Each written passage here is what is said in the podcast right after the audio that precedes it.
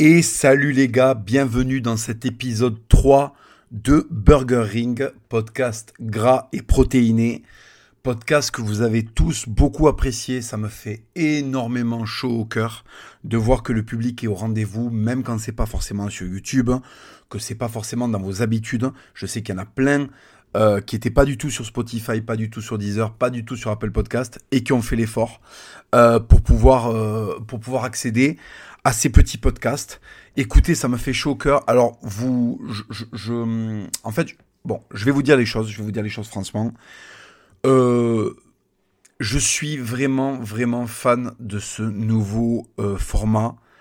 Je remercie de tout mon cœur le Raptor qui m'a vraiment euh, démontré par, euh, par A plus B que c'est que c'est l'avenir, que c'est un super outil de travail, que euh, c'est quelque chose qui s'adresse aux gens qui ont la capacité de se concentrer. Il a profondément raison quand il me dit ça parce qu'en fait le problème de YouTube c'est que c'est la vidéo. Donc c'est super YouTube, hein. j'ai vraiment fait de super trucs dessus, je suis très content du travail que j'ai fait sur YouTube. Mais ce que je veux dire c'est que là, les gens qui font l'effort d'écouter le podcast, je sais que vous êtes en train de conduire, vous êtes en train peut-être de faire autre chose, de bricoler, vous êtes tout simplement en train des fois de jouer à un jeu, vous mettez le son, euh, vous enlevez le son. Moi, je faisais ça à l'époque quand je jouais à Assassin's Creed euh, Odyssey. J'ai adoré Assassin's Creed Origins, j'ai détesté Assassin's Creed Odyssey. Enfin, je l'ai pas détesté, mais je l'ai trouvé très décevant par rapport à Assassin's Creed euh, Origins. Et je sais qu'à la fin, Odyssey, j'avais quand même envie de le finir parce que je fais partie de ces abrutis qui, quand il démarre un jeu, le ponce à fond. Et quand je vous dis poncer à fond, c'est faire chaque quête annexe, lire chaque parchemin. Par exemple, à titre d'exemple, alors je vais pas vous mentir, je vais pas vous dire que j'ai lu tous les bouquins qu'il y a dans la bibliothèque euh, de Skyrim. Vous savez, Skyrim, euh, voilà, euh, Skyrim, la légende Skyrim qui était sortie en 2011. J'ai pas lu tous les bouquins de Skyrim, mais j'ai lu vraiment beaucoup, beaucoup, beaucoup des livres disponibles dans Skyrim. le chant de Pélinor, compagnie, bon bref. Et, et en fait, euh, quand je jouais à Assassin's Creed Odyssey, bon, ben j'étais en mode automatique, j'allais attaquer des forts et tout, et je me mettais, euh, vous allez rigoler, mais je me mettais du catéchisme. Comme ça, ça me permettait de réviser un petit peu mes bases, et je me mettais du catéchisme et je jouais. Alors bon, il y avait une petite dichotomie entre éclater des Romains euh, avec un avec un glaive et écouter du catéchisme. Quoique, quoique. Mais c'était, euh, c'était mine de rien, mais c'était pas une perte de temps parce que je faisais mon catéchisme du coup. Peut-être que j'aurais été moins attentif si j'avais pas fait autre chose en même temps. Et le fait de jouer en automatique, c'est-à-dire sans être concentré sur le jeu, euh, vous savez comment c'est quand vous avez pensé un jeu pendant 30, euh, non pas 30 heures, quand vous l'avez pensé pendant genre, euh, je sais pas, à partir de 60 heures, 80 heures de jeu sur un plateau, euh, sur un jeu, pardon, de, de map, euh, de monde ouvert. Bon, ça y est, vous maîtrisez les codes, vous avez compris comment ça fonctionne. Vous coupez le son et vous mettez un podcast. Donc je sais que parmi vous, il y en a aussi euh, qui sont un peu dans cette configuration-là. Et je sais que du coup, le podcast, comme ça ne fait pas appel aux yeux, ben, ça permet de faire une autre activité et du coup, paradoxalement, d'être assez concentré sur ce que je vous raconte. Donc c'est très agréable de pouvoir prendre le temps, de pas être dans un format YouTube, de pouvoir euh, vraiment aller profondément dans des délires. Alors je pensais que j'allais passer pour un fou et que ça allait bider, parce que euh, je me suis dit, bon, ils vont jamais suivre, je les ai habitués à tel format sur YouTube. Et en fait non, ça vous régale. Ça vous régale les anecdotes, les trucs comme ça et tout. Donc je suis très très content. Pour moi, je, je vous avoue, c'est vraiment un nouveau souffle parce que... Hum, en fait, euh, j'avais j'ai quand même plaisir à faire des beaux projets YouTube, j'ai plaisir à les faire, mais j'ai quand même moins plaisir qu'il y a, euh, par exemple, 4-5 ans où j'étais content de faire les entretiens choc et tout, j'en faisais plein et tout.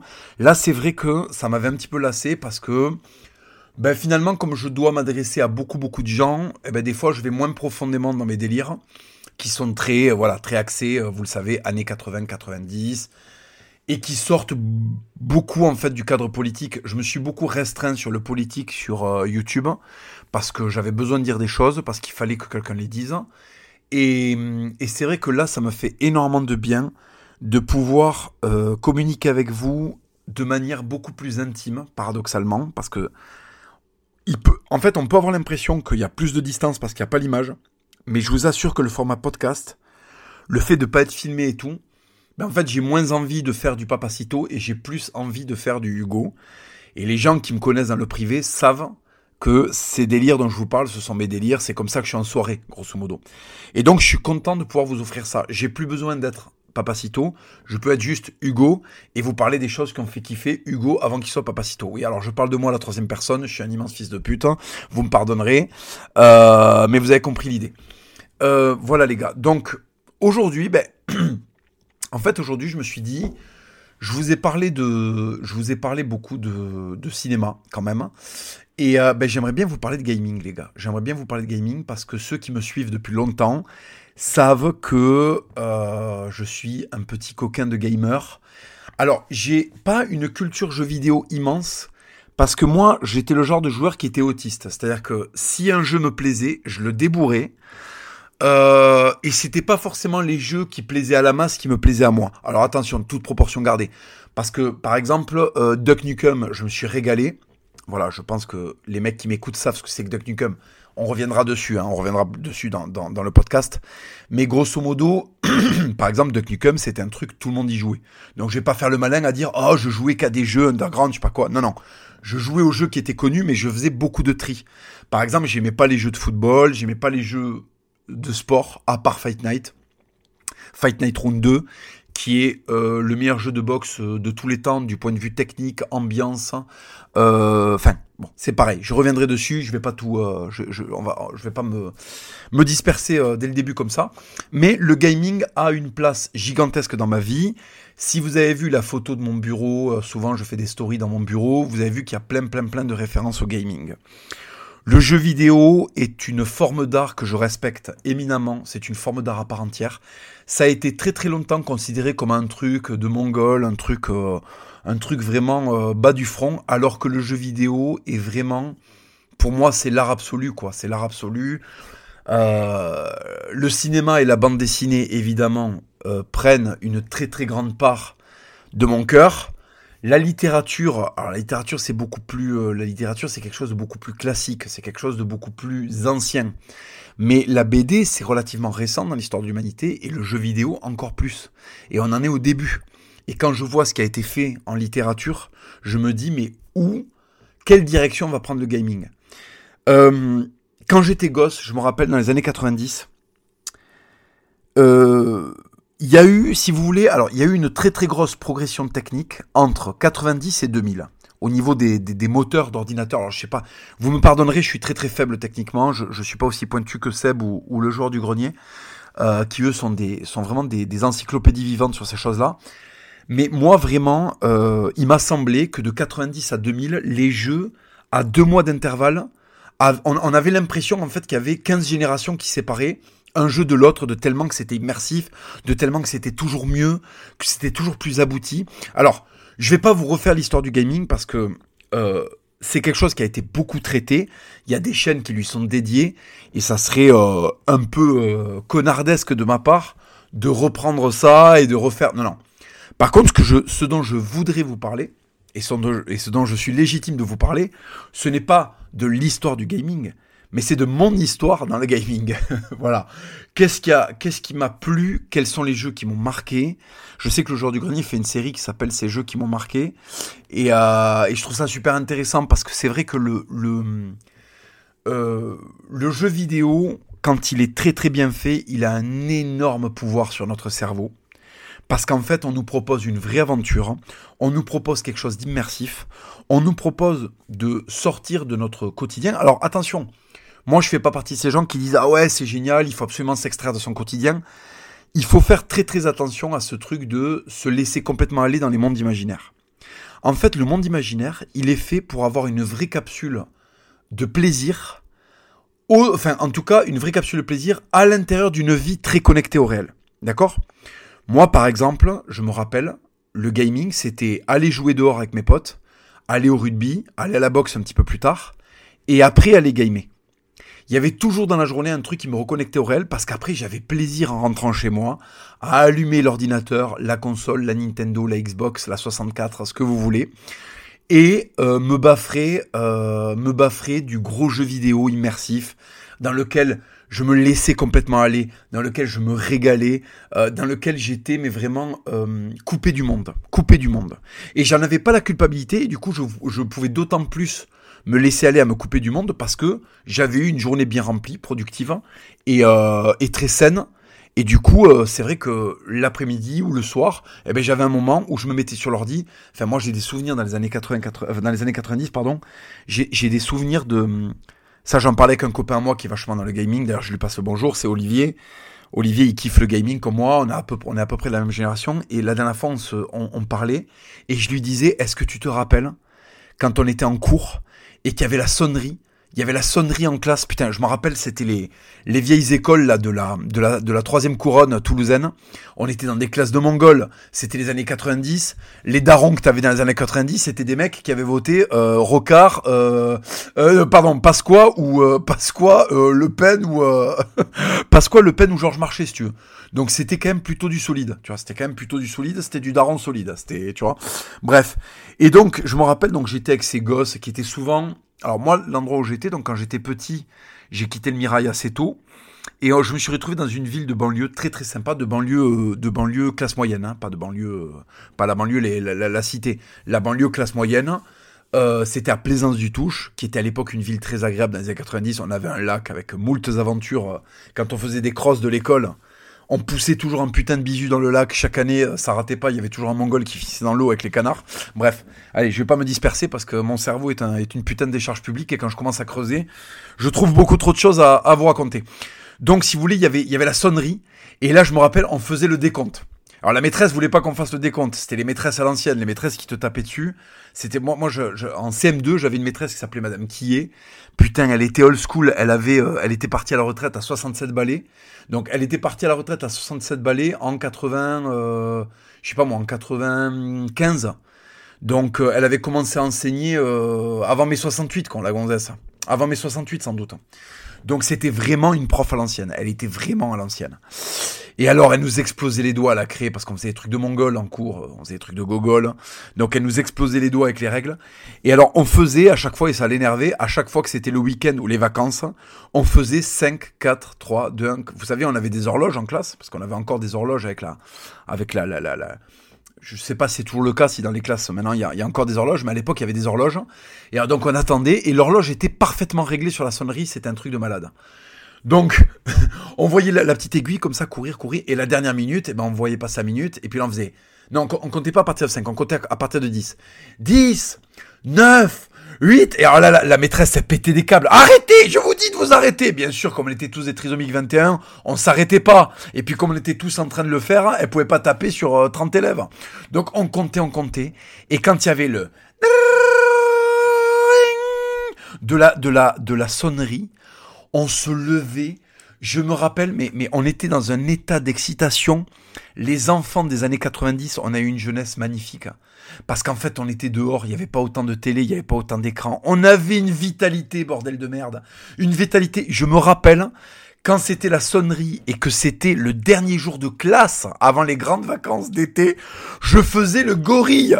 Je gueulais, je faisais oh, oh, oh de, de l'excitation que j'avais de l'excitation que j'avais. J'avais un pote qui faisait le macaque. Il me faisait il faisait le cacatoès, le machin. On faisait des cris d'animaux. On était dans un tel état d'excitation, c'est les vacances, on va jouer au foot, au rugby, on va faire des touchés, on va construire des cabanes, on va se latter la gueule, on va se jeter des pétards dessus, on va poursuivre des chats pour leur mettre des branches dans l'anus. Et oui, parce que les enfants font ça, c'est trisomique. Hein. Euh, on va, on va être dehors, on va faire des barbecues avec nos lourds darons. Et en plus, dans le sud-ouest, région bénite, dans le sud-ouest, c'était la fin d'année, c'était le stade. C'était le stade qui jouait la finale contre Brive. Donc on regardait le stade contre Brive. Et là, t'avais le daron qui faisait péter un barbecue. Tous les darons, ils avaient des shorts euh, avec des mollets. Tu comprenais pas pourquoi les mecs avaient des mollets comme ça, mais parce que c'était des darons à l'ancienne. C'était des darons qui marchaient. C'était des darons qui étaient nés en 53, en 49, en 46. C'était du solide. C'était du solide. Donc il y avait maillot de rugby. L'outfit, c'était ça. L'outfit, la, tenue vestimentaire réglementaire du barbecue dans les années 90, c'était le béret, le maillot euh, de Bayonne, du stade, un truc solide, Brive, Clermont-Ferrand, euh, euh, bon pour les plus téméraires, le Racing Métro ou des trucs de Parisiens et, le short, le short en toile et les sandales. Et les mecs étaient costauds, mais même les darons qui étaient secs, ils foutaient la pression, ils avaient des avant-bras énormes. C'était des mecs d'une autre génération en fait. C'était des mecs d'une autre génération. Je vois les photos de mon père et de ses potes dans les années 90, mais il y avait que des solides. Il y avait que des solides, quoi. C'était incroyable. Mais même les mecs qui étaient maigres étaient solides, en fait. Ils, foutaient la pression. Ils avaient eu des lives. Euh, bon, après, attention. C'était déjà le début du, travail dans le tertiaire et tout, donc t'avais pas non plus que des. Voilà. Mais quand même, globalement, la moyenne de testo chez les darons, elle était quand même supérieure aujourd'hui. Donc on sortait, on poussait des cris de gorille. Et puis là, on sortait de classe. Et là, dans le couloir, c'était Mad Max, quoi. Moi, je poussais les mecs contre le mur. Moi, il y avait un jeu, j'étais dans une bande avec Denis avec euh, Denis, je te passe le bonjour d'ailleurs. Euh, ça, c'était au collège, c'était un petit peu plus tard, mais on faisait pareil. Euh, Putain, quand j'y pense, j'ai eu des potes, on a fait le même truc de la maternelle au collège en fait. Ça se pousser contre les murs à la sortie de l'école avant les vacances on se poussait, on se faisait des croche-pattes. T'avais des mecs qui se blessaient. J'avais un copain, on lui avait fait un croche-patte. Enfin, je dis on, je lui avais fait un croche-patte. Il s'était explosé parce qu'il était en train de taper un sprint. Il avait eu une, euh, il avait eu une foulure du poignet pendant toute la première semaine de vacances. Il était super content. bon, bref, on se poussait contre les murs, on gueulait, on criait des gros mots. On criait des gros mots, on, courait dans les couloirs, on avait, on s'était tellement tenu à carreau pendant toute l'année, parce qu'on avait des profs à l'ancienne. Hein. T'arrivais dans le couloir, bite, cul, euh, diarrhée, caca, boudin, voilà, on, on criait des trucs comme ça on se foutait des tacles, hein. on se mettait des tartes dans la nuque et tout, mais, on était heureux, on était heureux, on était une génération d'enfants heureux. On courait à l'extérieur, et une fois qu'on était à l'extérieur, ben on se rendait compte qu'il n'y avait plus rien à faire. Si tu continues à crier bitch, chat, cul euh, dans la rue, euh, tu passes pour un demeuré, tu peux plus pousser tes potes parce que en fait, euh, ben, c'est plus rigolo, t'es plus à l'école. Donc du coup, on se calmait. Tout d'un coup, t'avais un gros, un gros calme. Et là, je me rappelle, moi, je marchais pour rentrer chez moi. Je marchais, euh, je marchais 3 bons kilomètres. Alors, quand j'étais gosse, j'avais l'impression de marcher 7 km. En fait, non, je marchais 3 km et je rentrais à la maison, euh, j'avais l'impression d'avoir marché un truc de fou alors qu'en fait, tu marches en deux secondes, quoi. Et donc, je rentrais à la maison, je goûtais, ma mère, elle était au boulot, mon père, il n'était pas rentré parce que mon père finissait très tard. Donc les clés étaient sous un pot de fleurs, comme toutes les familles qui sont fait au moins cambrioler trois fois. Donc parce que le premier truc que fait un mec quand il fait cambrioler, c'est regarder sous le pot de fleurs. Voilà. Je le dis pour les darons là du sud-ouest qui croient qu'elles ont eu l'idée de leur vie en mettant euh, les clés sous le pot de fleurs. Je me rappelle de la tête que faisait ma mère de satisfaction quand elle avait mis pour la première fois les clés sous le pot de fleurs. Mon daron l'avait regardé, mais comme une demeurée en fait. et il avait rien dit parce qu'il avait pas envie de batailler. Et ma mère a dit ah là, voilà, là c'est une bonne cachette. Elle était contente à fond. Euh, enfin c'était absolument fabuleux. Bon bref, donc je soulève le pot de fleurs, il y a les clés, j'ouvre, j'ouvre chez moi, je ferme. Euh, oui, parce que c'était l'époque où, aux infos, ils arrêtaient pas de te dire qu'il y avait des pédophiles qui couraient en liberté partout. Euh, un film sur deux, c'était des détraqués qui voulaient tuer des gens. Donc je peux vous dire que quand on rentrait chez soi, on fermait la porte à clé, alors que les années 90, c'était beaucoup plus, il y avait beaucoup plus de quiétude qu'aujourd'hui. Bon bref.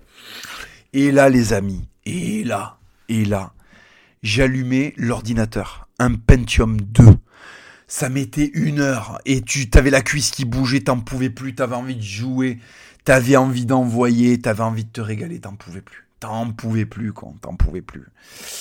Donc, tu, euh, tu arrives enfin sur Windows 95. Allez hop, tu double-cliques sur Age of Empire. Age of Empire. J'espère que vous avez tous bien débourré ce jeu. Si vous avez débourré ce jeu, c'est que vous avez eu une enfance absolument fabuleuse. Parce que ce jeu était incroyable. Bon, déjà, ce jeu, c'était le choc des civilisations. On t'apprend la domination, tu sais. Euh, fais vite une ville. Non, attends, fais pas trop de trucs pédés, là. Fais une caserne très vite. Parce qu'en fait, la guerre, gros, c'est la vie. Donc, tu sais, parce qu'au début, tu commences à faire des fermes et tout. Parce que t'avais besoin de matériaux. Il y avait des mecs, là, qui venaient, qui faisaient du bûcheronnage. Oui, oui. Oui, mais attends, tu sais, le jeu te disait, d'accord, ok. Euh, S'il te plaît, keep, keep hetero, please. Keep hetero. Euh, keep straight. Euh, s'il te plaît, arrête de faire des cabanes là, parce que c'est bon là, euh, c'est pas un jeu pour l'écologie. Fais, fais des trucs pour la guerre. La guerre. Donc du coup, rapidement, on faisait des casernes pour la guerre. La guerre Vite. Le jeu te disait, attends, attends, attends, t'es en train de faire des trucs pédés là. La guerre. Vite, dépêche-toi, enfoiré, la guerre. Donc vite, tu faisais des cavernes, des casernes.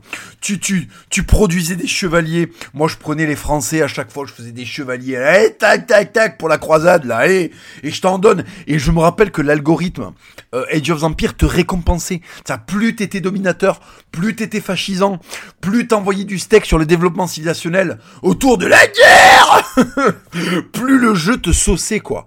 Le jeu te remerciait et te disait bravo, tu es un enfant avec une bonne santé mentale parce que tu mises énormément de ta production sur la guerre Donc du coup, une fois que tu avais une bonne armée bien prête pour la guerre tu traversais la map, là, t'envoyais un éclaireur à cheval, un éclaireur léger, là, il allait se balader, clac, clac, clac, clac. Bon, au bout d'un moment, il prenait un coup de flèche. Parce que tout ça est très loin dans mon esprit. Hein. Là, l'émission que je vous fais, ça va être des souvenirs. Je n'ai pas rejoué à ces jeux depuis au moins 20 ans. Enfin, 20 ans, je sais pas, je, dis peut-être une connerie. Mais j'ai pas joué depuis, non, j'ai 37. C'est des jeux auxquels j'ai pas joué depuis 22-23 ans. Euh, Age of Empire 2, je, pense que j'ai arrêté d'y jouer en euh, peut-être, euh, je sais pas, 99, un truc comme ça. Donc, donc ça remonte, ouais, ouais, ça remonte. Ça, ça, ça, ça, fait 24 ans, quoi. donc tu, tu, tu, tu, tu, développais ta civilisation, tout ça, et puis au bout d'un moment, dans Age of Empire 2, t'allais à la croisade. Parce que c'était des jeux où l'objectif c'était la croisade Donc t'allais avec tes chevaliers, les décors nous paraissaient incroyables, la map était super, il y avait une énorme ergonomie. Bon, je vais pas vous refaire of Empire, il y a des, il y a des gens qui font des vidéos sur les, les jeux vidéo qui sont bien meilleurs que moi pour ça. Donc je vais plutôt vous parler des sensations que j'avais en jouant à ça. Et vraiment, putain, et je me rappelle, je jouais à ça, et tout d'un coup, il y avait une odeur de viande grillée. C'était mon gros daron qui était en train de faire euh, une grosse tranche de salaire au barbecue, quoi. Au barbecue, il y avait les potes de mon père euh, ça buvait des ça buvait des gros canons de rouge devant la finale. Alors il fallait orienter l'antenne et tout parce qu'à l'époque quand t'avais pas la fibre, à l'époque fallait capter une onde de je sais pas où là qui venait de, de Montastruc la conseillère hein, ou de Blagnac ou de je sais pas où là quand de de, d'un bled euh, de, un petit peu en hauteur en Haute-Garonne là de, de, de, la crête de de, de l'âge ou de ou de Muret quand et tu regardais ça et tu faisais putain quand euh, c'est c'est c'est ça on va on va regarder le match avec des grésilles quand. Donc mon daron il orientait l'antenne. Au bout d'un moment ils avaient une image pas trop dégueu. Et là les mecs se régalaient. Et là c'était barbecue barbecue tu faisais des blagues aux adultes. Ils te disaient de fermer ta gueule. Au bout d'un moment tu retournais dans la salle de l'ordinateur. Et là je recommençais à bombarder du Age of Empire comme un porc. Quelle jeunesse, quelle enfance, c'était incroyable. Et alors ça, ça c'est quand on a eu un ordinateur. Parce que avant ça, les gars, avant ça, Putain, avant ça, les mecs, euh, là, putain, il faut que je vous raconte cette histoire, elle est incroyable. Il faut que je vous raconte cette histoire. La Nintendo sort, euh, je sais plus quand. D'accord, la Nintendo, elle sort, la première Nintendo. D'accord? Elle sort. Attendez, je vais regarder sur internet pour qu'on ait un minimum de chronologie, parce que euh, quand même, euh, ah, mais j'ai pas, non, j'ai pas internet. Bon, tant pis. Euh, j'ai une connexion de merde, pardon. Donc en fait, il y a la première Nintendo qui sort. Ok. Celle-là, je l'ai jamais eue parce que j'étais trop petit. Il y a la Super Nintendo qui sort. La Super Nintendo. Tout le monde voulait la putain de Super Nintendo. Parce que sur la Super Nintendo, il y avait Street Fighter. Il y avait Street Fighter. Street Gros Fighter. Lourd Street Obèse Fighter. Un jeu, un jeu de trisomique fini je ne jouais qu'avec les poids lourds. Alors c'était un jeu japonais, la révolution c'était par nationalité, parce que les japonais ils tripaient sur la nationalité. Donc tu prenais un combattant qui était URSS, Espagne, euh, euh, États-Unis, euh, Chine, Inde, Brésil, bon voilà. Papa, s'il te plaît, une Super Nintendo. Bon, mon père, c'était un gros communiste. Non, pas de Super Nintendo. voilà, c'est un truc de capitaliste. vous avez pas besoin de ça. Jouer avec. bon, quand j'étais petit, je jouais avec une ficelle, un bâton. D'accord, ok. Garde la pêche. Putain, pas de Super Nintendo. Pas de Super Nintendo. Ok. Pas de Super Nintendo. Bon, ok. Je jouais chez mes potes. Mes potes, ils avaient une manette. Donc les mecs qui déglinguaient le jeu, tu les regardais jouer. En fait, je jouais pas chez mes potes, je regardais mes potes jouer. Ils jouaient à des trucs géniaux, putain, ils jouaient à Zelda, ils jouaient à Mario, ils jouaient à Street Fighter, c'est porcs, ils jouaient à Killer Instinct.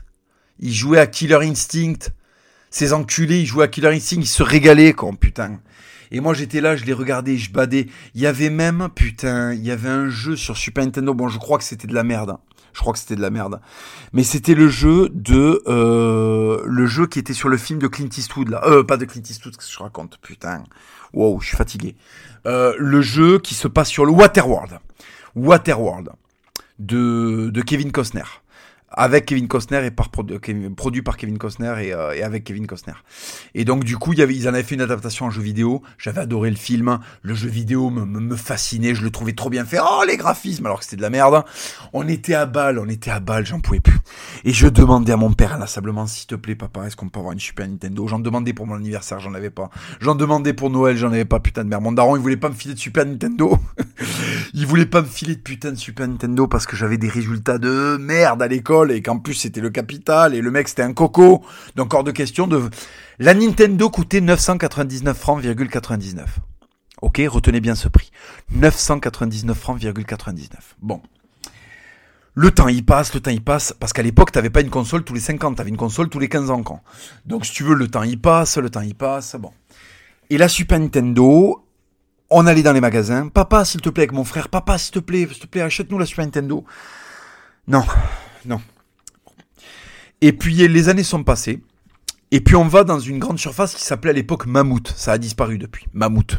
Je crois que c'est devenu Attaque et après ça s'est encore transformé. C'était des enseignes comme ça. Bon. On va chez Mammouth, on allait chez Mammouth, bon, on passait à chaque fois dans le rayon, on voyait la console, 999 francs, 99, parce que les consoles, quand elles sortent, en France en ce moment, enfin euh, là, dans les 20 dernières années, le prix il baisse au bout de deux ans, un an peut-être, non, pas un an, mais il doit baisser au bout d'un an et demi, deux ans, et très rapidement, t'en as d'occasion, et voilà.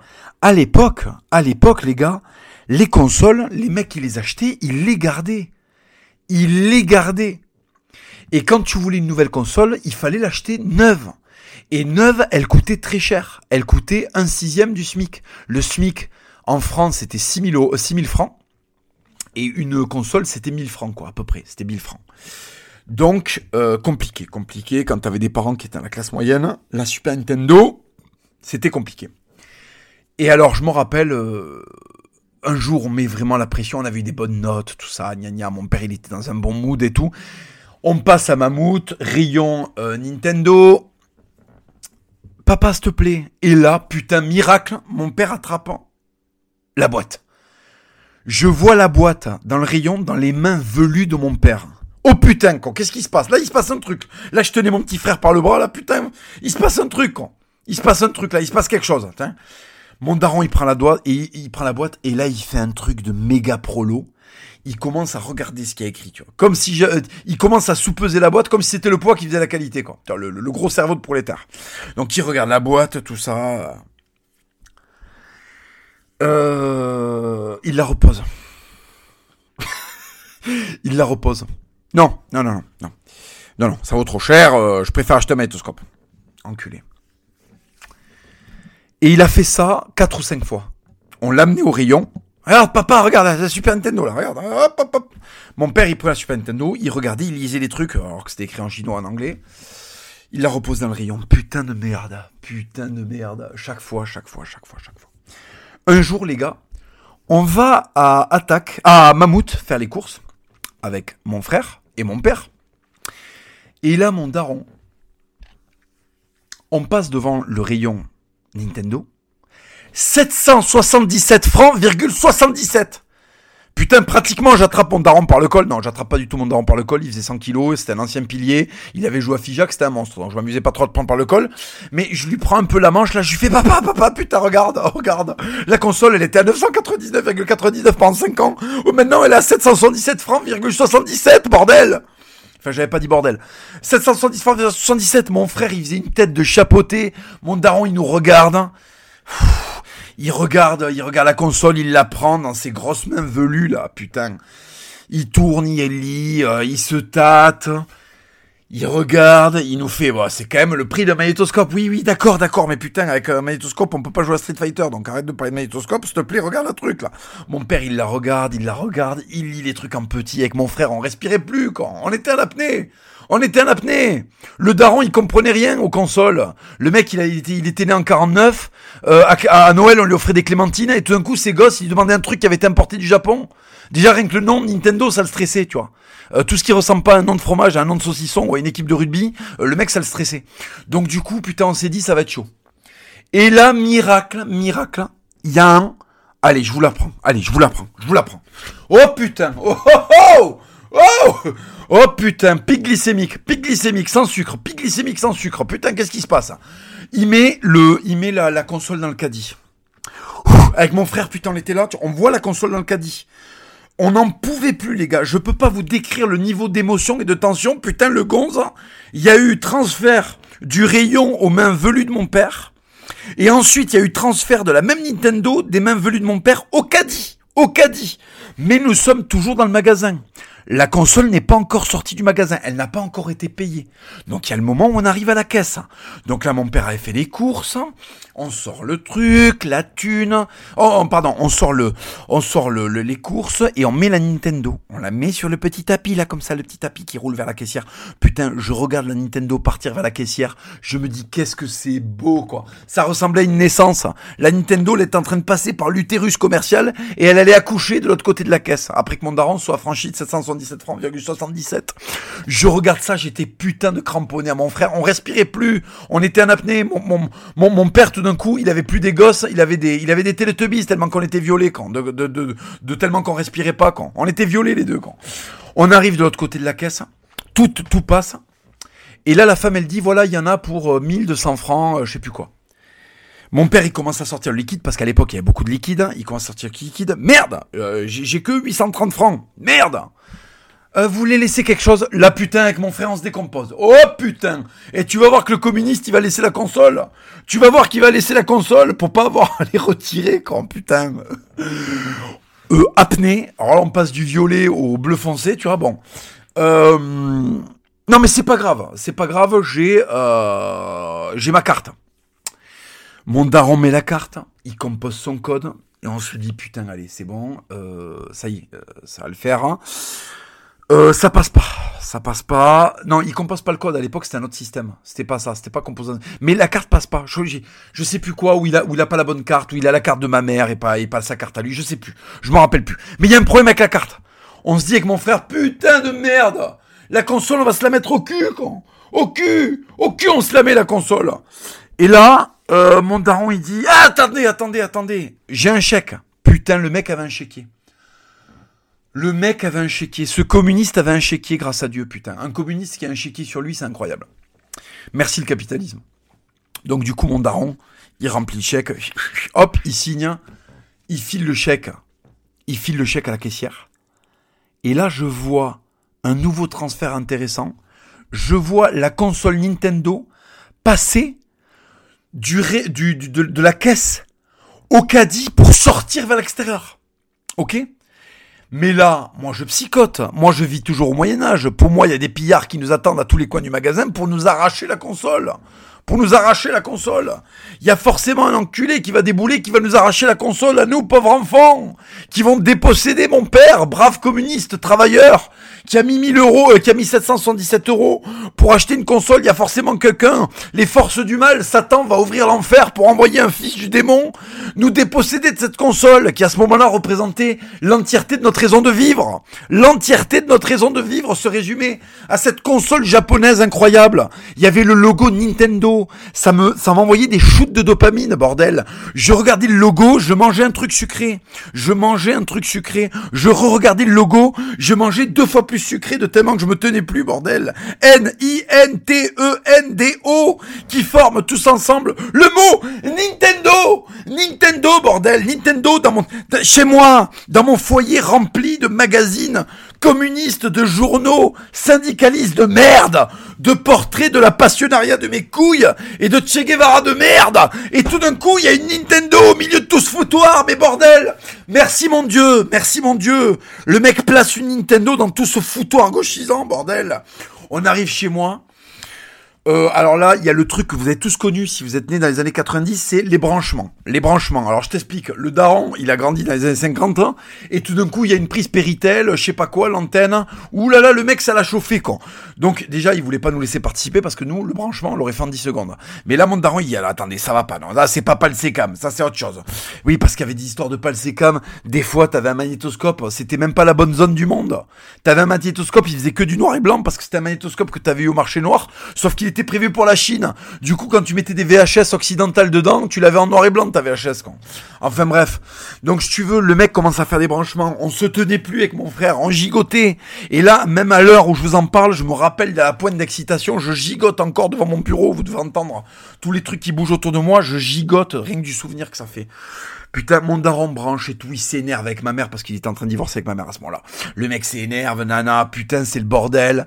Il fait des branchements, ça marche pas. Bon, au bout d'un moment, mon frère qui avait un QI de 550 dit à mon daron, attends, euh, je vais m'en occuper parce que si tu veux, euh, voilà, euh, voilà. Donc mon frère résout le truc en 5 minutes. La console est branchée.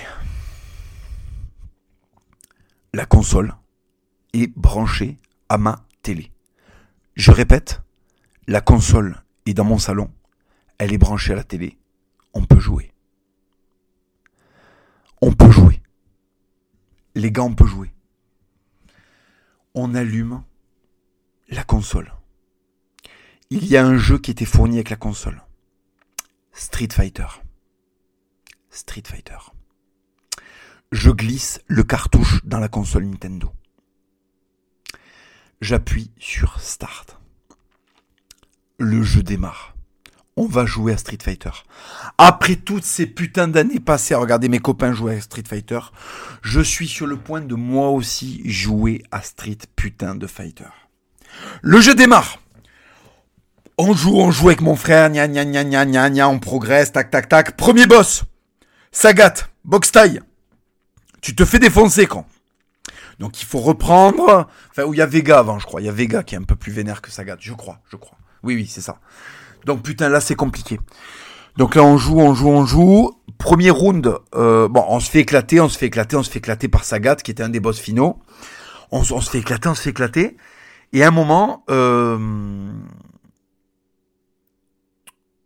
à un moment, je suis sur le point de le battre. Et mon frère me dit, non, t'as trop joué, t'as trop joué, c'est à moi, c'est à moi, c'est à moi. Il m'arrache la télécommande.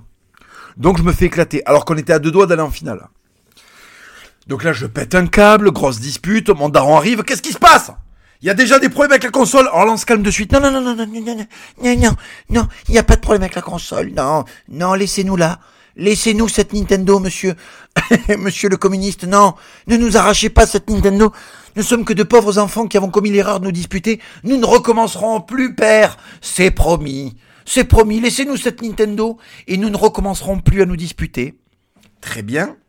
Je vous rappelle que mon père était en train de divorcer de ma mère. Le mec était chaud. Le mec était chaud bouillant. euh... Là, avec mon frère, on décide de faire un truc pas intelligent du tout, c'est de jouer toutes les demi-heures. Il y en a un qui fait une demi-heure de jeu. Non, euh, un quart d'heure. Il y en a un qui fait un quart d'heure de jeu. L'autre fait un quart d'heure de jeu. On commence à jouer. Un quart d'heure un quart d'heure. Et alors, des fois, la fin du quart d'heure, elle tombait, t'étais en plein milieu d'un round. T'étais en plein milieu d'un round. Et mon frère, il voulait la manette. Il voulait la manette. Alors, il comprenait rien parce qu'il était très jeune. Hein. Il comprenait pas ce qu'on faisait. Il doit même pas s'en souvenir de ça. Bref.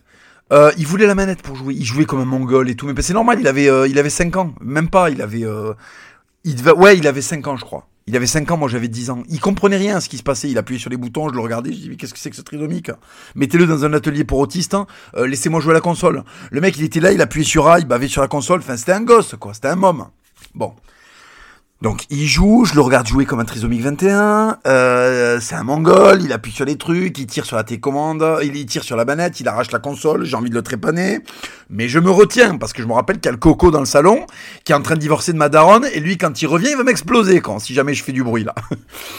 Donc je me tiens à carreau, je prends sur moi, je prends sur moi, je prends sur moi. Ok, euh, c'est à moi de jouer, je joue, je joue, je joue. J'arrive sur Sagat la fin de mon quart d'heure tombe 10 secondes avant la fin du round et j'étais en train de l'éclater. J'étais en train de l'éclater sur le deuxième round. J'étais en train de l'éclater. Si je l'éclatais sur le deuxième round, c'était gagné, je passais au personnage suivant. À 10 secondes de la fin du round, c'était très serré. 10 secondes de la fin du round, c'est moi, c'est moi, c'est l'heure, c'est un quart d'heure, un quart d'heure. Mon frère m'arrache la manette. Donc je me fais enchaîner par le personnage et on perd. Et là, putain, je pète un câble. Je dis, putain, tu fais chier quand ça fait 3 heures qu'on est en train d'essayer de passer cet enculé. Et là, pour 10 secondes de jeu, tu veux la manette. Oui, parce que mon frère était procédurier. Quand c'était un quart d'heure, c'était un quart d'heure. C'était pas un quart d'heure et 10 secondes. Donc, il m'empêche d'aller en finale contre Bison. Bon, là, ça part en couille. Là, je lui mets une patate dans l'épaule, en fait, parce qu'il m'a énervé. Et là, il fait un truc que font tous ces enculés de petits frères. Il commence à faire. Il commence en fait à pleurer cet enculé de manière très forte. Et pendant ce temps, pendant tout le temps où on jouait à la console Nintendo, mon daron était en train de se disputer avec ma daronne dans le salon, euh, dans la cuisine. Au bout d'un moment, je savais que les pleurs de mon enculé de frère allaient réveiller la fureur de mon daron. Qui en avait plein le cul de la société, de ma daronne, de tout, du boulot, de tout, tu vois. Et qui avait des, des avant-bras extraordinairement larges en plus, tu vois, pour ne rien arranger. Et là, mon frère, calme-toi, calme-toi, s'il te plaît, s'il te plaît, s'il te plaît. Arrête, arrête, s'il te plaît, s'il te plaît. Eh, calme-toi, calme-toi. Il continue à pleurer, putain. Et là, j'entends mon daron. J'entends le bruit de la chaise dans la cuisine. ça y est, ça y est. Le mec s'est levé et il s'est levé très fort parce qu'il a poussé la chaise avec ses cuissons. Donc j'entends le... J'entends la porte de la cuisine qui s'ouvre. Je me dis, il va venir dans le salon, il va nous exploser. Il traverse. Hein. Euh... Il ouvre la porte, ça fait un appel d'air de fils de pute, ça arrache tous les posters. Qu'est-ce qui se passe? Qu'est-ce qui se passe? C'est cette console de merde? C'est ça qui vous rend con? C'est ça qui vous fait disputer entre frères? Et là, mon père attrape la console Nintendo qu'il avait payé 777 francs, 77 chez Mammouth. Il la lève dans le ciel et je me dis, oula, qu'est-ce qu'il va faire, qu'est-ce qu'il va faire, qu'est-ce qu'il va faire, qu'est-ce qu'il va faire? J'ai vu la scène au ralenti. Je vois la console qui se lève et il explose contre un coin de meuble. Là il explose la putain de Nintendo qui avait passé moins d'une heure trente chez nous. Euh, elle survit au premier choc à peu près. Là, là, là, elle se fait déglinguer. Elle se fait déglinguer quand la console. Je commence à voir les circuits imprimés qui sautent et tout. Je me dis enculé, c'est fini. Non, non, non. Et là, je dis à mon père, connard.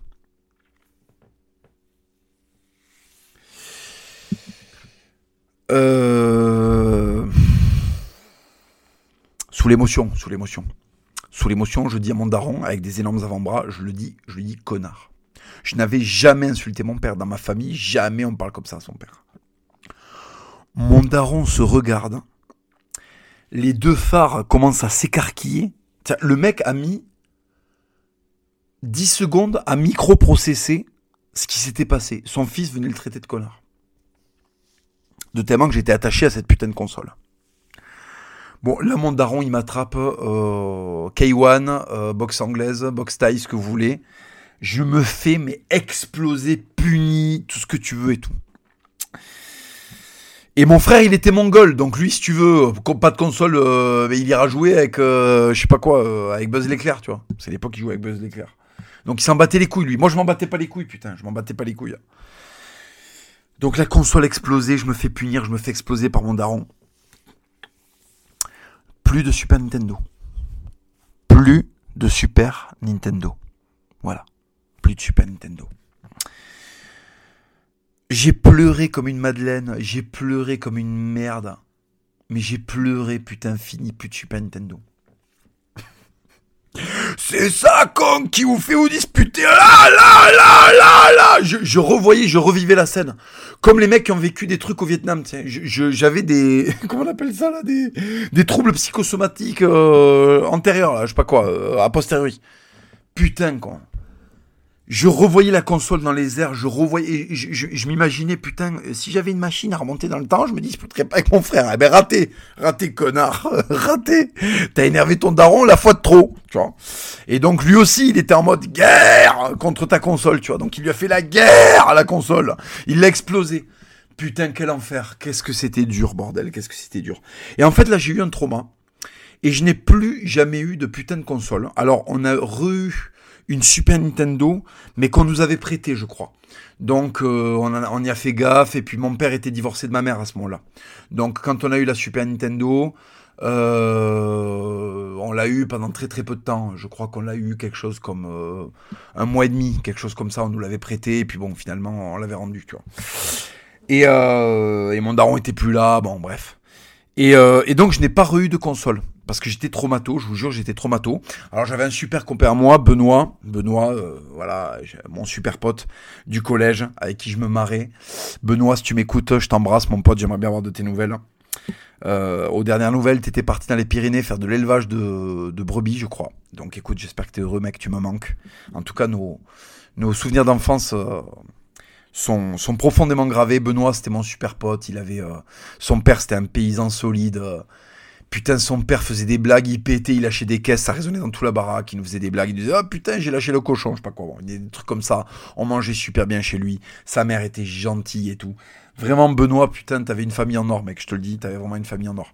Et donc, Benoît, il avait, ses parents le gâtaient, parce que c'était le petit dernier, il avait une grande sœur, et Benoît, ses, parents le gâtaient. C'était vraiment un bon gars, Benoît, il était vraiment très sympa. Et ses, parents euh, le gâtaient, parce que c'était un gars qui méritait d'être gâté, quoi. Il avait des bonnes notes, il était gentil, euh, voilà. Donc ses parents le faisaient kiffer. Et il lui avait offert une Nintendo 64. Nintendo 64. Alors à l'époque, la Nintendo 64 était en concurrence avec la Dreamcast, qui a fait un énorme bid. Et pourtant, il y avait des trucs sympas sur la Dreamcast. Mais je crois que c'était, il n'y avait pas assez de jeux, en fait, tout simplement, sur la Dreamcast. Ils avaient une manette qui ressemblait à un vaisseau spatial et tout. Bon, moi, naturellement, j'étais allé vers le truc un peu américain, parce que je crois que Dreamcast, c'était américain. Euh, mais c'est vrai que la 64 était une putain de console, les manettes étaient géniales, et il y avait ce jeu incroyable, il y avait GoldenEye. GoldenEye sur 64. Je vais chez Benoît, je vais chez Benoît, mon pote Benoît. Alors bien sûr, on bouffait, alors à l'époque, on avait une passion avec Benoît, c'était manger des nuts. Parce qu'on était deux petites merdes euh, au pic glycémique, et donc on bouffait des nuts. On se tapait des putains de nuts. Je sais pas si ça existe toujours, c'était des barres chocolatées de fils de pute aux noisettes, mais c'était vraiment la lie de la barre chocolatée, et on se tapait des nuts, quoi. Alors, nos, week-ends avec Benoît, c'était, j'arrivais le vendredi soir chez lui, on regardait un film qu'on avait loué, donc, euh, euh Mortal Kombat, non pas Mortal Kombat, il n'y avait pas de film Mortal Kombat, mais euh, c'était genre, euh, qu'est-ce qu'on louait? On avait loué Terminator, Alien, Predator, bon, Robocop, des trucs de mongol comme ça. Il aimait bien les films d'horreur, lui. Il aimait bien les films d'horreur, il aimait bien The Thing, tout ça et tout. Voilà. Donc on se louait un truc. Euh, on regardait le film, on passait la nuit à se le re-regarder parce qu'en fait à l'époque quand t'avais un film tu le regardais dix fois, tu rembobinais la cassette, tu le regardais et puis on tripait, on tripait. Le lendemain on faisait de la console comme des abrutis et le dimanche euh, on sortait dehors et on allait euh, on allait bisuter les poulets que son père avait dans le jardin. Enfin bon des des activités saines, j'ai envie de te dire. On, on, poursuivait des dindons avec des battes de baseball. Enfin, on était, vraiment très intéressant. Et donc, euh... et donc, je découvre GoldenEye. Je découvre GoldenEye chez mon pote Benoît. Jeu absolument fabuleux, super musique, super ambiance. On retrouvait les lieux du film, c'était très fidèle au film. C'était un jeu de, de, c'était un jeu de couloir, tout ça, bon, super. Et là, je découvre mon premier choc de jeu vidéo, mon premier plaisir de jeu vidéo, Mace. Mace. Alors, ceux qui ont joué à Mace savent immédiatement de quoi je parle. Ils vont comprendre pourquoi j'ai adoré ce jeu. C'était un jeu, mais d'abruti, d'abruti. Alors, c'est simple, c'était un jeu de combat, mais à l'époque médiévale. Donc, tu faisais un viking, un bourreau, un samouraï, un, un un, un, chevalier en armure lourde, euh, un démon, euh, il y avait deux trois meufs, je sais pas quoi. Là, il y avait Koyasha, il y avait je sais pas quoi. Il y avait il y avait Xiaoling, je sais pas quoi. Tu pouvais faire moins de Shaolin aussi. Enfin, c'était toutes les nations euh, en mode euh, baston de chevalier. Et putain, quand mais c'était abrutissant. c'était alors tu, tu, tu frappais puis t'avais combo combo tu sais quand tu mettais les combos t'avais une combo double combo three combo oui parce que lui il avait la il avait une version spéciale euh, parce que son père ou sa mère voyageait à cause du boulot et il avait reçu un jeu qui était pas tout à fait le même euh, truc que c'est. Il avait soit la version américaine. Non, c'est pas ça. Non, non, je, dis de la merde. Il avait une version, euh, peut-être euh, une version asiatique ou je sais pas quoi. Bon, bref. Donc euh, les textes n'étaient pas en étaient pas traduits en français parce que les textes dans le jeu en français, ils étaient en anglais traduits en français. Là, il n'y avait pas de traduction et il y avait un truc un peu différent euh, quand tu frappais, ça faisait combo, double combo et ça ça n'existait pas en, euh, sur le jeu français. Je, je crois qu'il y avait une histoire comme ça. Hein. Je crois qu'il y avait une histoire comme ça. Bon bref. Et donc du coup, bon, incroyable. On jouait à Mace. Euh, tu te tapais avec des hallebards, mais ça n'avait aucun sens. Tu défonçais des mecs à la hache. Hop, il y avait trois rounds à la hache. Enfin, si tu veux, quand tu te bats à la hache, euh, si ça dure plus d'une minute, c'est que vraiment euh, t'es solide parce que euh, je sais pas combien de temps, euh, trois fois trois minutes à se latter avec des, des, épées, des boucliers. Il se mettait des coups, mais le, se des coups de boule, mais le jeu était d'une brutalité, d'une violence, mais c'était un truc d'abruti fini, quoi. Mais d'abruti fini, fini, putain mais... Et on se régalait, ça nous passionnait parce qu'on était fans de Moyen-Âge. On avait vu Braveheart euh, le film Braveheart, on était fan de Mel Gibson, qu'on n'en pouvait plus. Dès qu'il y avait un truc de débile, style Conan, on le pensait 28 fois. Les films de gros chevaliers, le 13e guerrier, le putain de 13e guerrier, Antonio Banderas chez les Vikings. Les mecs vont s'en prendre à des putains de zoophiles, là, une secte de mecs qui se déguisent en ours. Ils les explosent pendant tout le film, le truc est sanglant, c'est brutal, c'est viril, c'est pas inclusif pour un sou. On s'abreuvait de ça toute la journée, bordel. On avait des journées de, de trépaner quand on se levait.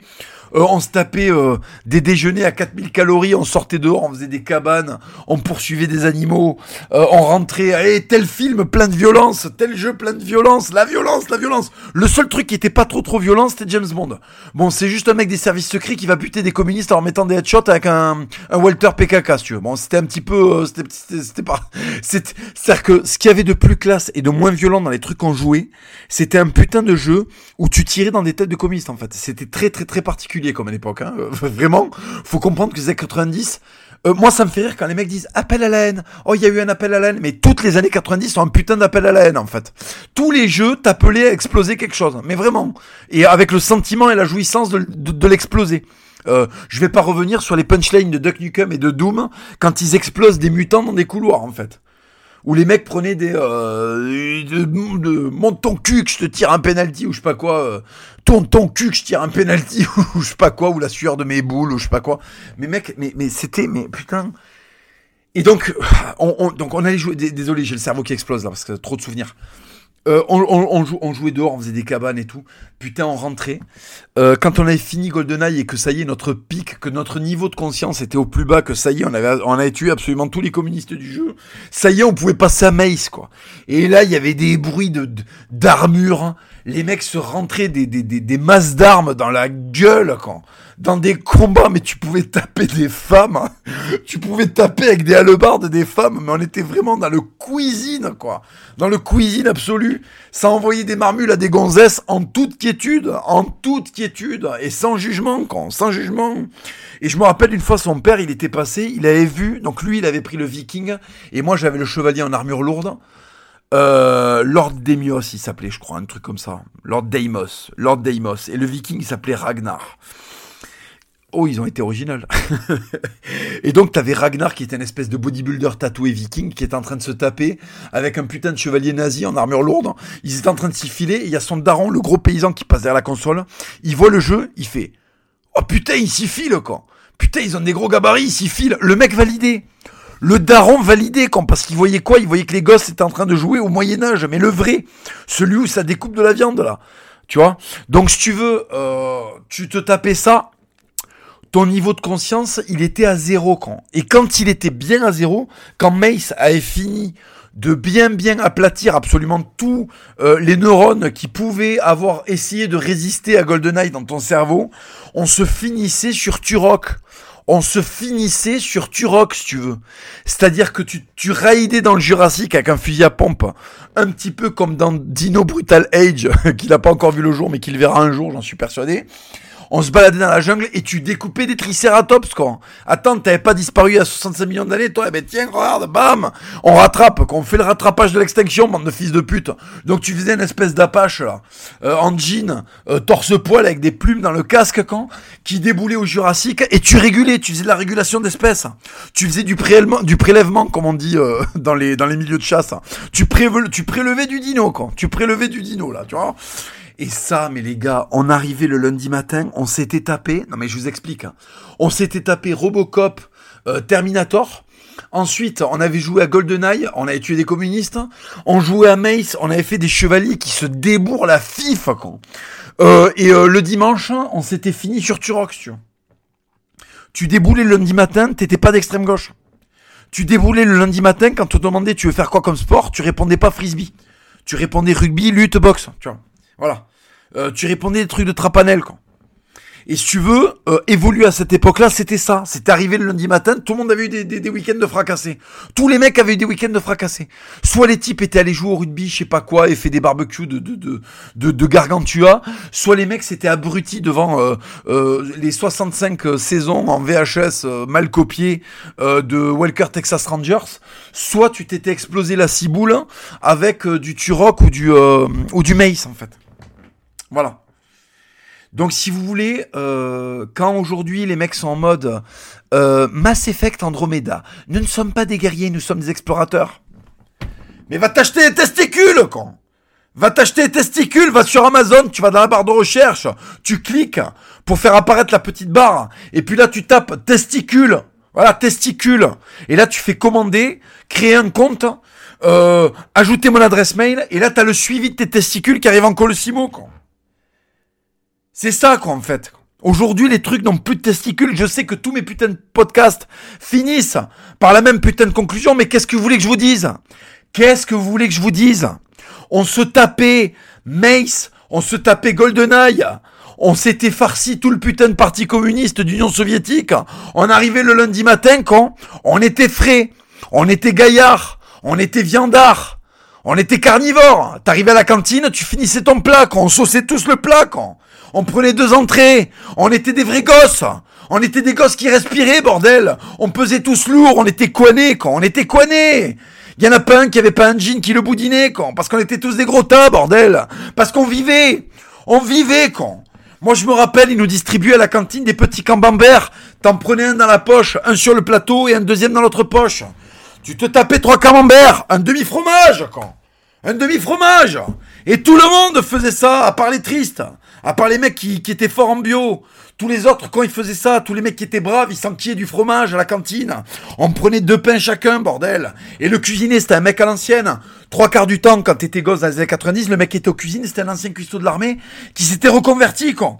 Donc le mec, il savait traiter avec des vrais hommes. Donc t'étais un gosse, il te traitait comme un homme. Il te parlait comme il parlait au mec à qui il avait servi à manger, euh, à Djibouti, euh, au Liban, ou en Libye, quoi ou en Yougoslavie, à Sniper Alley, à Sarajevo, quand les mecs ils avaient fait Sarajevo et tu les avais à la cantine. Et quand ils te demandaient pourquoi t'étais grand comme ça et est-ce que tu joues au rugby et que tu répondais oui, le mec te mettait de steak. Est-ce que c'était pas une vraie époque? Il y avait pas un mec là derrière, là, un gonze de l'administration. Ah non, c'est un steak par élève. Un steak par élève. Mais non, mais nous à l'époque, quand t'étais brave, t'avais deux steaks. Et les lâches, hein, ils en voulaient pas de steak, mais ils en avaient pas, ça en faisait plus pour les autres, bordel. Donc t'arrivais là, le cuisinier te regardait, il disait alors, tu joues toi? Et toi tu répondais à un club, le mec ça lui plaisait, il te mettait deux steaks, quoi. Et tiens, tiens Et comme ça samedi, tu vas galoper, tu vas les destroyer, quoi. Le mec il te parlait occitan, ça vivait, bordel. Je me rappelle, les gosses, on avait des cicatrices. On avait des cicatrices sur le genou, sur les jambes, sur les gueules, parce qu'on avait eu des vraies enfances. Oui, il y avait des écrans. Oui, on se tapait de la console, certes, pendant des heures, le reste du temps, c'était rugby, c'était se pousser dans les couloirs, se mettre des chiffarnades, des marmules, des, des, des, des, des, des, des patchègues, quand, des patchègues, on se mettait, quand. Et on était heureux, bordel. C'était sain, c'était sain. On respirait l'air frais. Nos darons, ils nous amenaient, ils nous faisaient des vrais trucs. Ils nous ils, nous mettaient dans les vrais sports. Et quand on avait un vélo à Noël, on était heureux comme tout. On faisait du gros vélo, on explorait, on partait. On allait à la campagne, on revenait quand tu te régalais. Et le vélo, il n'y avait pas besoin de l'attacher, quand. Enfin, ça dépend où t'allais, hein, parce que déjà dans les années 90, mais moi je me rappelle, dans la petite ville où j'étais, le vélo, tu te le faisais pas voler comme ça, enfin dans le lotissement en tout cas, c'est sûr que si tu le laissais au centre-ville, mais putain, ça vivait, quand ça vivait. Je regarde les gosses aujourd'hui, c'est des morts vivants. J'ai envie de vous faire une perfube en es d'enfants. Du 21 e siècle, vous me dégoûtez, quand Vous avez des fifs grises. Vous, vous ressemblez tous à des cartes de bagnole tellement que vous êtes gris, quand Qu'est-ce qui se passe? C'est quoi qui vous manque? De la sérotonine, des projets, de l'envie, con Moi, je vais vous dire ce qui vous manque, les gosses du 21e siècle. De la violence De la violence, il vous manque.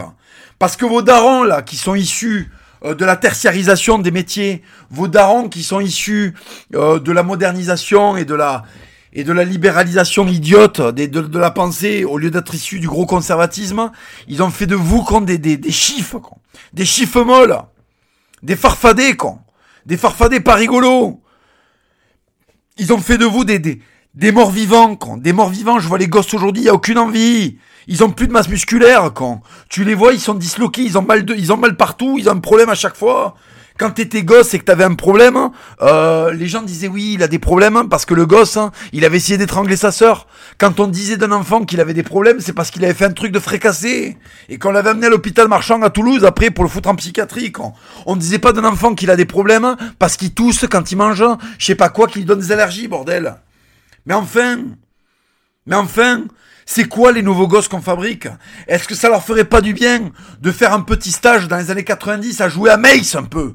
À la guerre À la guerre À jouer à Age of Empire, à apprendre à dominer, construire un empire Putain, ces jeux nous ont préparés à être dominants. Ces jeux nous ont préparés à avoir un château et à le défendre. Et ce château mental, c'est notre honneur. C'est notre fierté. C'est ça qu'on défend en fait. Et ces jeux-là, ils nous apprenaient ça. Ils nous apprenaient le combat. Quand t'avais Ragnar en face de toi et que la reine c'était des menhirs et que t'étais Lord Demios, il fallait t'y filer, con. Il fallait t'y filer. T'étais pas en train de jouer à Candy Crush. Les gosses aujourd'hui, ils éclatent des bonbons, alors que nous on éclatait des gueules, con. On éclatait des gueules dans Street Fighter. on, on éclatait des mecs, ils avaient le drapeau des États-Unis tatoué sur le bras, bordel. C'était ça le gaming. Même le gaming était poilu quand on était gosse, bordel. Le gaming, il était sponsorisé par Manscape parce qu'il fallait lui raser les boules. Il fallait lui raser les boules au gaming quand j'étais gosse, bordel. Les Japonais, euh, ils étaient traumatisés de la bombe nucléaire, ils voulaient se refabriquer un empire, ils avaient encore de l'ambition, les gonzes. Ils avaient encore de l'ambition. Ils voulaient qu'on joue à des trucs violents, ils voulaient nous préparer à la prochaine guerre mondiale. Parce que les Japonais, ils avaient pas envie qu'il y ait une armée de merde qui débarque chez eux. Ils voulaient que les gosses occidentaux soient solides. Pour que leurs gosses japonais à eux, quand ils fassent la guerre, ce soit stylé. Qu'il y ait des trucs un peu visuels. Que ce soit au moins aussi solide que c'était à Guadalcanal, quand. Dans le Pacifique, quand les Américains, ils se sont tapés toutes les îles, trou par trou, pour dénicher chaque putain de japonais qui avait une grenade sur lui et qui attendait qu'un truc. C'était de se faire péter contre un GI, quand. Voilà, ça c'est une vraie époque. Et les jeux vidéo nous ont préparés à des époques comme ça. Les Japonais se sont dit putain, il va falloir refaire la guerre contre la Chine là. On va leur reprendre la Mandchourie à ces enfoirés. Donc il va falloir qu'on fabrique des mecs solides. Voilà. Et du coup, ils nous envoyaient des jeux solides. Voilà. Quand tu jouais à Mace, c'était solide, bordel. Quand tu jouais à Lord Demios, le mec parlait pas. Il avait pas de locution, le gonze. Il avait une épée, c'était ça sa manière de s'exprimer, putain. Quelle époque. Quelle époque. Dieu merci, merci mon Dieu de m'avoir fait naître à cette époque. Merci mon Dieu, putain. Entre le catch, la boxe, les jeux vidéo de guerre, la guerre, on était bien, con. On était bien. On était vif. On était, on avait l'œil vif, quoi. Putain, je me rappelle, euh, les darons, ils nous regardaient, eh, le drôle, ils nous parlaient comme au Moyen-Âge. C'était génial, quand. Et on galopait, on était contents, on se jetait des bâtons de bois dans la gueule, on se blessait, quand. On se faisait des vrais trucs. Les mômes aujourd'hui, ils se touchent plus. Les seuls qui les touchent, les mômes, c'est les mecs de Libération. Mais les mômes entre eux, ils se font plus mal, quand. Ils s'épargnent. Tous les gosses sont Duncan MacLeod, quand. Ils s'épargnent. Ils s'épargnent, les gonzes. Bon, enfin, Duncan MacLeod, quand même, au bout d'un moment, il coupait des têtes, quand même. Parce que de temps en temps, il laissait passer. Mais de temps en temps, quand même, il, il sévissait, le gonze. D'accord? Qu'est-ce qui se passe aujourd'hui quand les gosses, ils se font plus mal, là? Putain, je, je, les regarde, Bon, ça me fait déprimer, con. Ça me fait déprimer, les amis. Putain, ça me fait déprimer. Bon, on en est à une heure de podcast, les loulous. C'était le, Burger King épisode 3. Euh, je le tourne alors que le... je tourne l'épisode 3 alors que le 2 n'est même pas encore sorti. Donc, je n'ai même pas encore vos questions. Bon. Donc, je suis désolé, ça fait un épisode de plus où il n'y a pas de questions. Mais petit à petit, je vais le mettre en place. Hein. Euh, mais en fait, là en ce moment, je me régale tellement à vous faire ces podcasts qu'en fait j'enchaîne, j'enchaîne, j'enchaîne, j'ai trop de trucs à vous raconter, il y a plein de trucs que j'ai jamais pu raconter sur YouTube. Là, je peux vous les raconter. Et putain, qu'est-ce que ça me fait du bien parce que ça me le fait le revivre. Vous voyez là la soirée avec Benoît, j'y étais là. Il y avait une part de mon cerveau qui était là. J'avais encore le goût des nuts dans la gargante. Je revois encore son daron avec son œil brutal de paysan qui nous valide parce qu'on est en train de jouer à Maïs. Je revois encore Benoît avec les doigts pleins de gros chocolat. Entre... Putain, mais qu'est-ce que c'était génial. Oui, on était des petites merdes d'obèses avec des pics glycémiques insupportables. Mais quand même, putain on vivait, quand on vivait, on vivait, les amis, on vivait, on vivait. Bon, vous savez quoi euh, On va pas arrêter le podcast de suite. Hein. Écoutez, euh, Dino Brutal Age, donc je fais référence au hors-série numéro 1 que vous avez entendu euh, la semaine dernière. Dino Brutal Age, donc c'est un délire que j'ai eu à partir de la réécriture du film 65 La Terre d'avant les gars, vous savez quoi? Eh ben en fait, j'ai envie d'en faire une BD. Je me demande si ce délire, ce trip, parce que vous m'avez tous envoyé des images. Euh, d'ailleurs, j'ai kiffé parce que vous avez fait des fausses affiches de ce film. J'en ai reçu deux, trois euh, que j'ai trouvé génial. Il y en a une que j'ai que j'ai que j'ai partagé en story. Euh, vous savez quoi, les gars? J'ai envie de la faire cette BD. j'ai envie de faire une BD euh, Dino Brutal Age avec un personnage et tout, mais vous savez quoi? Vous savez ce que je trouve de, ce que je trouverais de, de cool, c'est qu'en fait vous participiez les mecs, qu'on fasse un vote, qu'on fasse un vote pour quel acteur on va dessiner pour incarner le personnage principal, quel euh, euh, quelle meuf on va mettre Est-ce que c'est une blonde Est-ce que c'est une brune Est-ce que c'est une latino Est-ce que c'est une asiate Est-ce que c'est une noire Est-ce que euh, est-ce que euh, est-ce qu'on met un sidekick? Est-ce qu'on en met pas? Quel dinosaure on met? Quelles péripéties Quelles armes et tout? J'ai envie de vous faire participer à ça. Ça serait un super projet. Franchement, je suis en train de me dire. là, j'ai le noyau dur de la commu. J'ai des gens qui ont la capacité de venir écouter le podcast, qui sont pas juste des, des consommateurs passifs qui attendent sur YouTube d'avoir la nouvelle vidéo, tout ça. Je sais que la plupart d'entre vous ont acheté mes livres. Je sais que vous me faites confiance. Vous savez que je fais du lourd, que quand je fais une BD, quand je fais un bouquin, je donne le meilleur. Donc je me dis, je me dis, euh, est-ce que ça serait pas cool, euh, vous qui êtes le noyau dur de la communauté, de vous faire participer à une BD voyez, voyez un peu le, truc? Il faudrait que je trouve un moyen de vous faire voter tout ça et tout. Euh, pour qu'on commence à peut-être qu'on commence à imaginer Dino Brutal Age en BD quoi. Parce que vous savez quoi? Je vais vous dire un truc. Moi cette BD, si je la fais, bon déjà ça va nous régaler. Moi ça va me régaler de faire une BD comme ça. Je vais prendre beaucoup de plaisir à écrire les dialogues et tout. Euh, je vais trouver un dessinateur qui déchire comme à chaque fois, euh, parce que Marceau il est très occupé, donc je pourrais pas le faire avec Marceau. Avec Marceau en plus on a un projet là, donc euh, ça va pas être possible et j'ai pas envie d'attendre pour faire ce projet. J'ai envie qu'on le fasse petit à petit. Je suis en train de me demander si je ferais pas appel à hum, un dessinateur, un nouveau dessinateur, qui fasse du dessin un peu façon comics quoi et qu'on parte sur du Dino Brutal Age avec un acteur, on choisit son nom et tout, je vous fais voter pour choisir son nom. Alors ça, à la limite, on le fera en live. On le fera en live, euh, comme ça je peux voir vos votes en live. Ou alors je vous envoie sur une plateforme pour voter. Je vais voir. Je vais voir ce qu'on fait, mais ou par exemple, je vous envoie voter aussi en live sur une plateforme. Faut voir comment on peut se débrouiller à partir d'un truc de podcast. Mais je sais pas si ça vous branche, mais faire la vidéo, faire la, la comment s'appelle là, faire la BD Brutal, Dino Brutal Age, ça serait énorme. Franchement, ça serait énorme. Ça serait un super projet. Euh, et donc, j'allais vous dire, vous savez pourquoi ça me plairait de faire ce projet-là?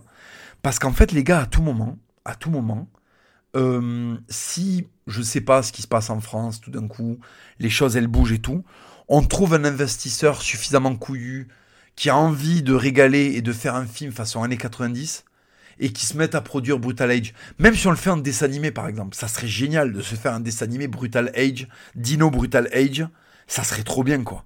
Ça serait trop bien. Avec tout ce que je vous ai raconté, tout le mec qui rentre sur Terre pour péter des nuques d'extraterrestres et tout. Mais franchement, ça serait pas génial les gars de faire un truc pareil? Franchement.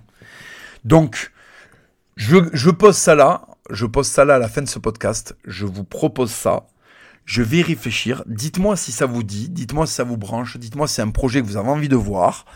Si ça vous plairait d'avoir une BD euh, commercialisée qui s'appelle Dino Brutal Age et qui soit un hommage complet aux années 90. Dites-moi si ça vous branche. Si c'est le cas, en toute honnêteté, moi je, je fonce et on le fait quoi. On le fait. On fait le truc. On fait le truc. Euh, Dites-moi-le sur Instagram. Vous, avez mon, compte Instagram, Hugo Gilles Jimenez. Vous m'envoyez par message euh, vos questions et votre avis sur éventuellement la, la, la, production de cette bande dessinée qui serait complètement mythique. Euh, dites-moi, dites-moi, dites-moi. Si ce podcast vous a plu, si vous voulez me soutenir. Sachez que ces podcasts ne sont pas monétisés. Donc pour me soutenir, il y a mes bandes dessinées et mes livres disponibles à un seul et même endroit, le site des éditions Magnus. Le site des éditions Magnus, c'est un site où vous trouverez euh, tous mes livres et toutes mes BD. Donc voilà, si vous voulez me soutenir, que vous ne l'avez pas encore, que ce podcast vous a plu, sachez que les livres et les BD sont sur la même tonalité. Voilà les amis, je vous remercie encore une fois d'avoir pris le temps de m'écouter. J'espère que ce podcast vous a plu. C'était la première partie de mon épopée du gaming. Et c'est pour ça que je ne suis pas allé plus loin parce que je veux la faire de manière chronologique. Il est possible que je revienne sur des jeux que j'ai oubliés ou qui vont me revenir plus tard, mais je vais vous citer mon parcours dans le gaming. Ça, c'était la première partie. Je vais pas, euh, je vais pas euh, faire un truc. Ça va pas être une série à part et tout. C'est comme ça à la volée de temps en temps. On parlera de gaming et de toute façon, j'ai toujours des anecdotes rigolotes sur le gaming. Donc euh, on peut euh, on peut aborder euh, on peut aborder mais c'est ces jeux qui m'ont marqué. Et et le faire au travers d'anecdotes, le faire au travers aussi de la description d'une époque. C'est ce que j'ai fait dans ce podcast. Je vous ai un petit peu parlé de l'ambiance qu'il y avait autour de ces jeux-là, parce que c'est aussi quelque chose qui nous influence beaucoup. jouer à Duke Nukem et à Doom dans les années 90, après la sortie de l'école, à 9 ans et demi, si tu veux, ça n'a pas la même saveur que le faire à 37 balais euh, dans la France de 2023. Donc, c'est vrai que vous, vous, parlez aussi des ambiances, ben c'est le petit pic de nostalgie, et c'est le truc qui fait que ça vous met vraiment dans les circonstances dans lesquelles j'ai joué à ces jeux et pourquoi ils m'ont autant marqué. Voilà. Je sais qu'il y en a beaucoup d'entre vous qui sont jeunes, qui n'ont pas forcément les refs euh, toutes les refs desquelles je parle. Mais la plupart d'entre vous, ça vous plaît, ça vous fait rire, ça vous donne envie de vous intéresser. Donc c'est plutôt cool. Voilà les amis, c'est la fin de ce Burger Ring numéro 3. Euh, je vous donne rendez-vous pour la semaine prochaine.